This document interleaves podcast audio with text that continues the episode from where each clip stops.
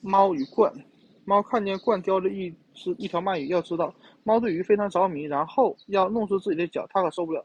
这么着，猫对鹳说：“哦，美丽的鸟，你有着多么鲜红的嘴，多么洁白的羽毛。对了，你的雏边雏外边是红的，里面那里边也是红的吧？”鹳没有搭理它，去叼着嘴，觉得啊，闭着嘴，只有这样，它的鳗才不会掉落。猫生气了，它开始出言不逊。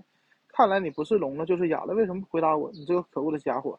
鳗鱼类的动物有毒，而且污秽不堪。体面的动物只向来只吃体面的食物，可是你就喜欢吃肮脏的要命的，根本上不了台面的东西。这说明你是全世界最肮脏的鸟。对此，怪依然一不觉一词，叼叼着鳗鱼我行我素，只管走自己的路。听人的话可听信。